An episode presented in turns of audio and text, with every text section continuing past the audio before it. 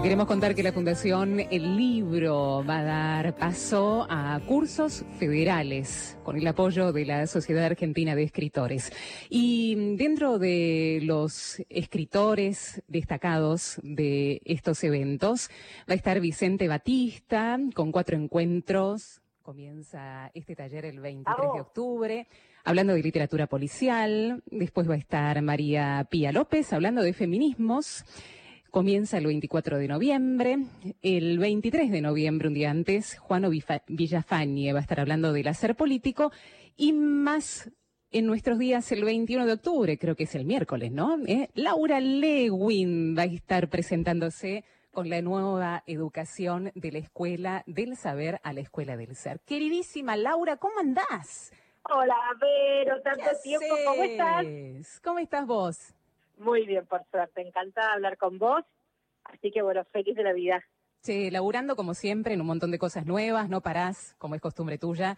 Así que estando ahora en la Fundación El Libro, sé que estás haciendo un montón de cosas, proyectos, libro nuevo. Laurita, contame de eso.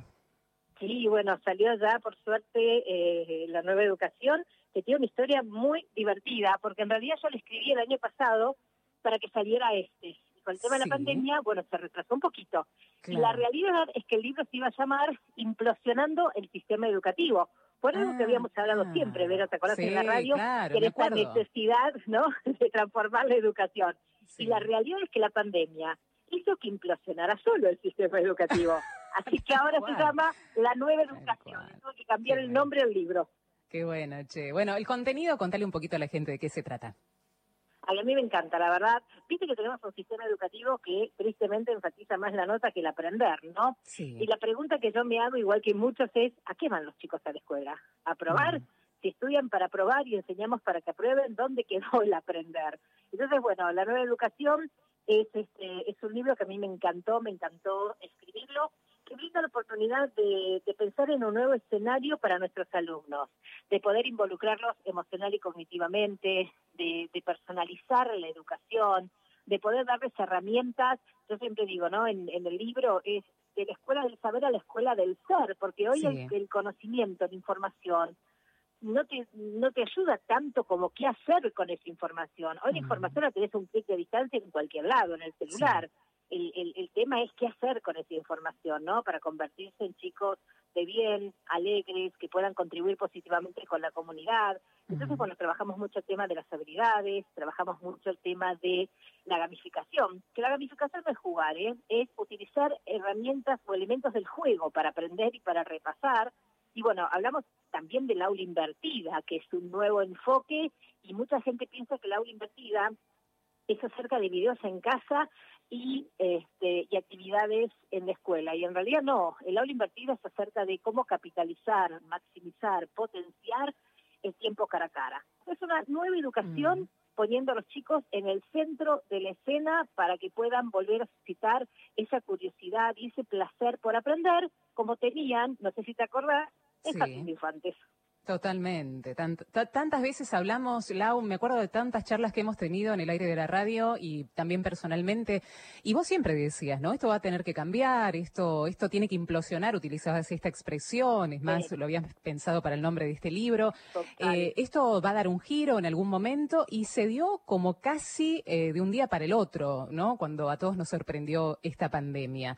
La, la cuestión de el tener que cambiar y el tener que ver la educación de, de otra manera ya se vino. ¿eh? eh, ¿Cómo evalúas este último tiempo, no? Desde las aulas a la virtualidad y de qué manera los docentes se han adaptado. ¿Cuál es tu, tu apreciación después de siete meses, no? Mira, yo creo varias cosas, ¿no? Primero y principal, lo que la pandemia nos muestra es la gran desigualdad que hay a lo largo y a lo ancho de todo el país, mm. con alumnos, millones de alumnos que se han quedado fuera del sistema porque no tenían o conectividad o eh, dispositivos móviles o porque tal vez los docentes no podían acompañar o porque las propias familias no pudieron acompañar. Entonces, el que tiene hoy la oportunidad de aprender en un entorno virtual, creo que tenemos que abrazar esa oportunidad. Mm. Creo que tenemos que pensar que aprender de esa manera es un lujo porque hay muchos chicos que aunque quieren, no pueden. Y me parece que al principio muchos docentes salieron con mucho coraje y mucho entusiasmo a darle respuesta a esta situación. Pero claro, pasaron de ser docentes que enseñaban a docentes que aprendían. Así que hubo un momento en donde todo fue un poco de confusión y más que enseñanza en el entorno virtual, lo que vimos es una, una enseñanza remota de emergencia, como digo yo, ¿no? A ver qué es lo que se puede hacer con esto que nos está pasando. Y de a poquito, creo que los docentes fueron no solo capacitándose, sino aprendiendo que esto de enseñar en un entorno virtual es diferente, no es mejor ni peor, ¿eh? pero es mm. diferente a la clase presencial, es otra lógica. Y habíamos encontrado el dónde encontrarnos, que es a través de una pantalla, y ahora había que encontrar el cómo encontrarnos, cómo hago para contener a mis alumnos, cómo hago para no perder la parte de los vínculos, porque educar es sostener vínculos. Entonces creo que, bueno, la primera parte fue acostumbrarnos a un entorno virtual, cómo enseño lo que enseñaba en un aula ahora a través de una pantalla. ¿Cómo hago para sostener vínculos? ¿Cómo hago para mantener esos ritos y rituales que nos hacen sentir parte de un grupo, que somos una comunidad? Y creo que muchos docentes pudieron avanzar muy bien. Otros tal vez no tanto, y son los chicos estos que se quejan, hoy me aburro, no quiero la clase de Zoom, y la realidad es que la clase de Zoom no tiene que ser una clase pasiva en donde el alumno escucha o ve a un docente.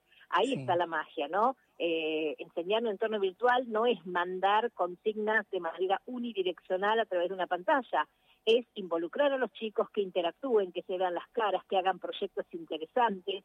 Entonces, bueno, creo que, que ahí vamos, ¿no? Este, creo que vamos a ir, ojalá, a un entorno, una modalidad combinada, en donde vamos a poder pasar de lo presencial a lo virtual de una manera aceitada, en donde vamos a entender que la tecnología no es la solución, pero es una gran, una gran oportunidad para poder aprender mejor, para aprender de una manera más eficiente y más alineada a la manera en la que aprenden los chicos hoy. Qué genial. Laurita, Lauri, el 21 comenzás con estos cursos federales ¿eh? a todo el país. ¿Cómo, ¿Cómo se va a instrumentar? ¿Son cuatro encuentros? Sí, mira, me convocaron de la Fundación del Libro, así que feliz de poder acompañarlos. Son cuatro, eh, cuatro miércoles, de 18.30 a 20.30 horas, para docentes, para directivos y para todos los actores de la educación que estén interesados.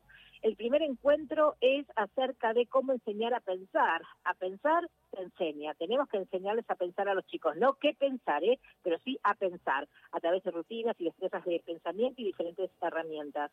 El segundo encuentro es buenísimo porque es justamente el aula invertida. Cómo hacer para que los chicos aprendan en casa y puedan trabajar activando los aprendizajes en la escuela. Y vos me decís, para, no logro que hagan deberes en casa y vos querés que vean un video.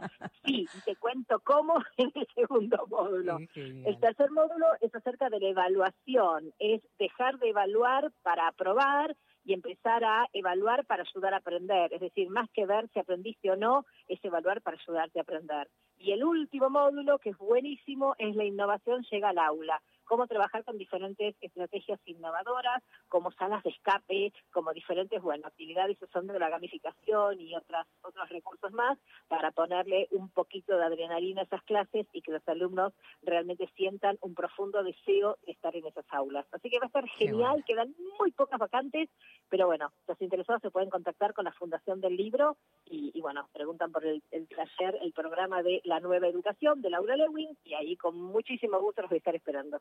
Genial. www.el-mediolibro.org.ar, cupos limitados, aranceles accesibles y la excelente noticia es que Radio María sortea una beca. Ahora le decimos de qué manera, a dónde tienen que llamar el primero que llame eh, se, se, da con, eh, la gratuidad de, encontrarse con Laura y con tantos referentes tan importantes en esto lindo que hace la Fundación El Libro. Laura Lewin Online, ahí te encuentra la gente, te sigue encontrando ahí, Laurita. Sí, qué linda, Vero. Eh, mi Facebook es Laura Lewin Online. Instagram Lewin Online, así que nos seguimos este, encontrando.